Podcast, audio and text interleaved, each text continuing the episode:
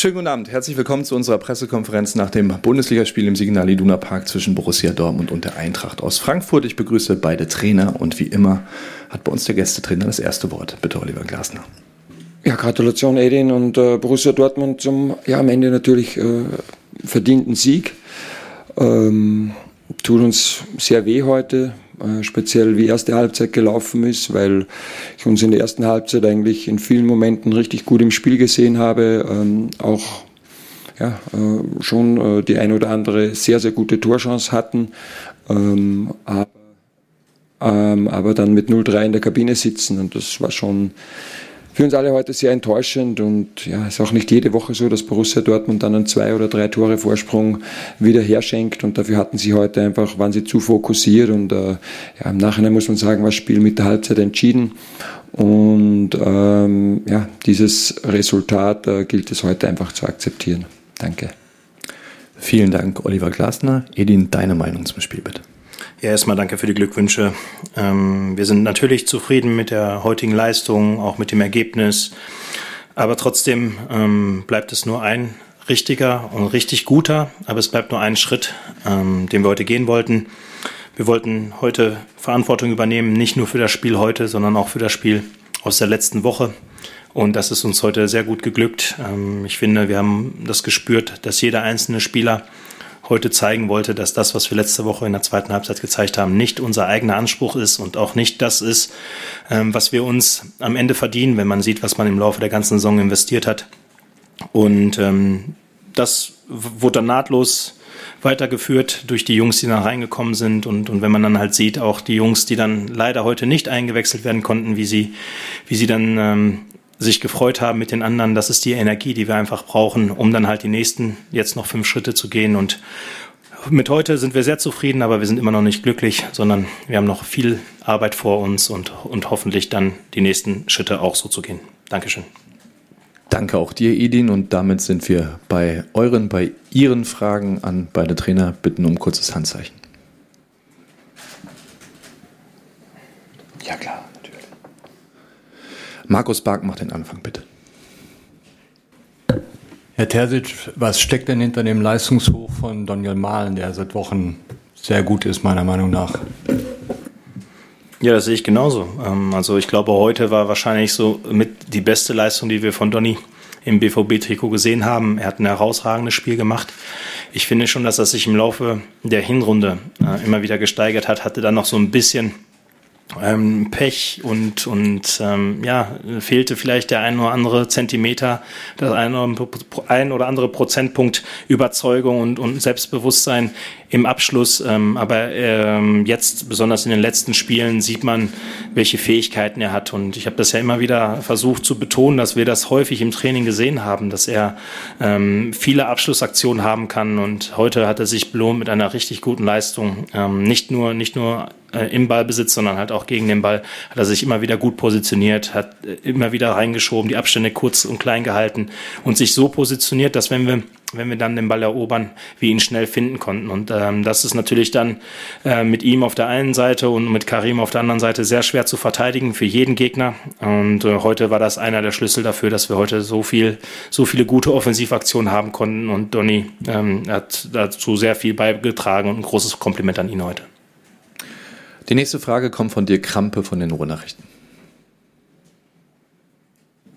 Ja, du hattest ja nach diesem Spiel in Stuttgart verständlicherweise ein bisschen Probleme zu erklären, wie du mit der Mannschaft umgehen wolltest. Wie bist du denn mit der Mannschaft umgegangen? Was, was hast du im Training gemacht? Was hast du auch in der Analyse gemacht, um jetzt so einen Leistungsumschwung hervorzurufen?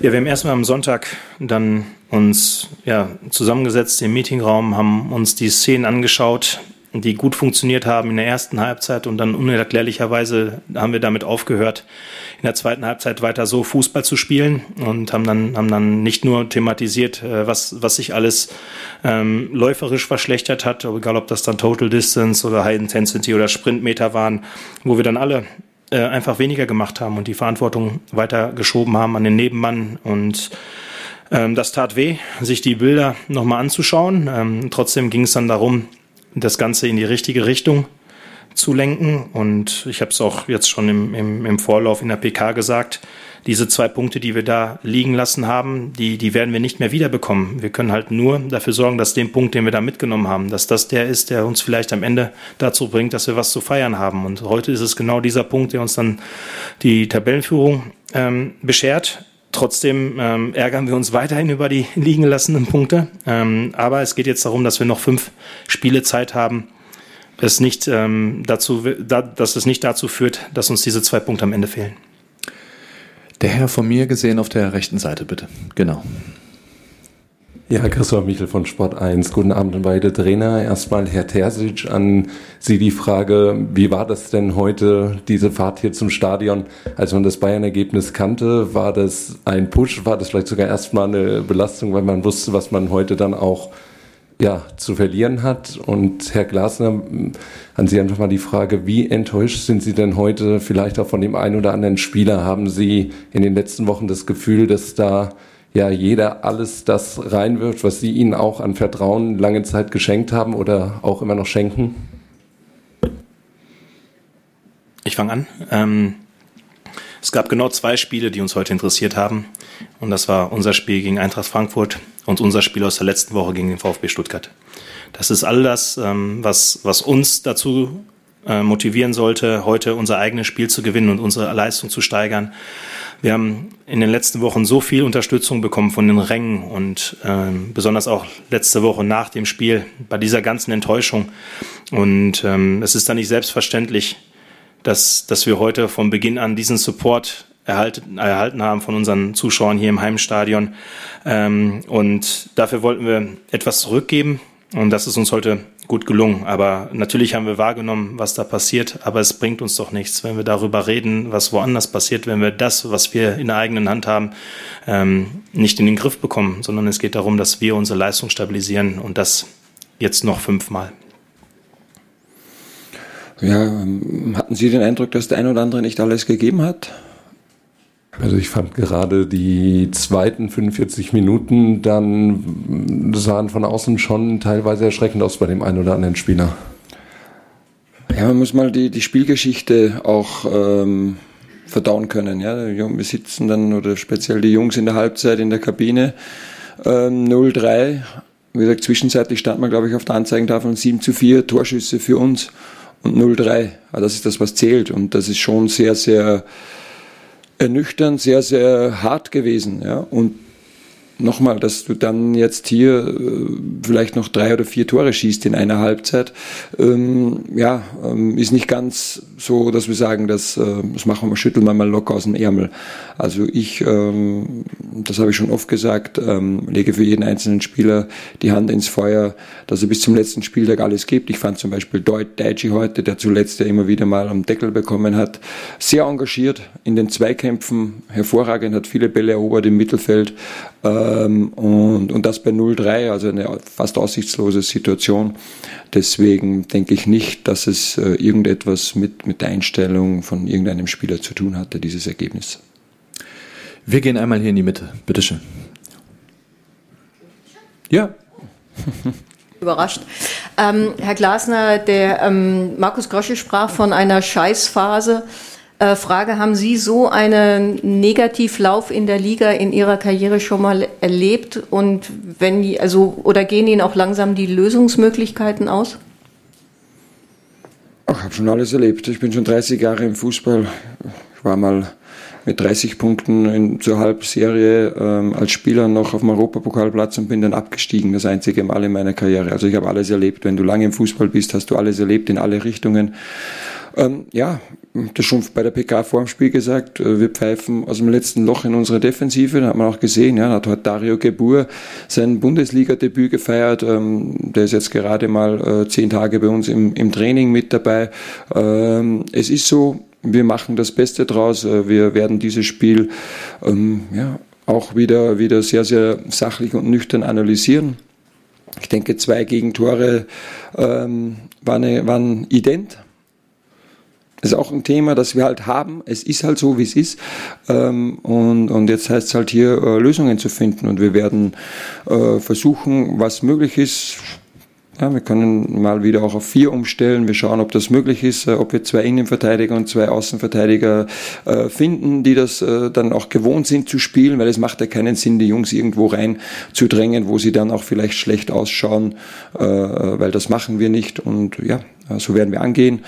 Ähm, ja, ist eine, um Markus Worte zu verwenden, eine Scheißphase, aber auch da, wir sind in den internationalen Plätzen noch dabei, ist jetzt ein bisschen eine ja, auf Repeat, schon ein paar Mal gesagt. Ähm, aber es liegt an uns, das jetzt äh, einfach zu verändern. Und dafür heißt es einfach, äh, unsere, unsere Anfälligkeit für Gegentore in den Griff zu bekommen und unsere Effizienz in der Offensive wiederzufinden. Das sind unsere Hauptaufgaben. Ich denke, so 60 Meter dazwischen spielen wir ja ganz ordentlich.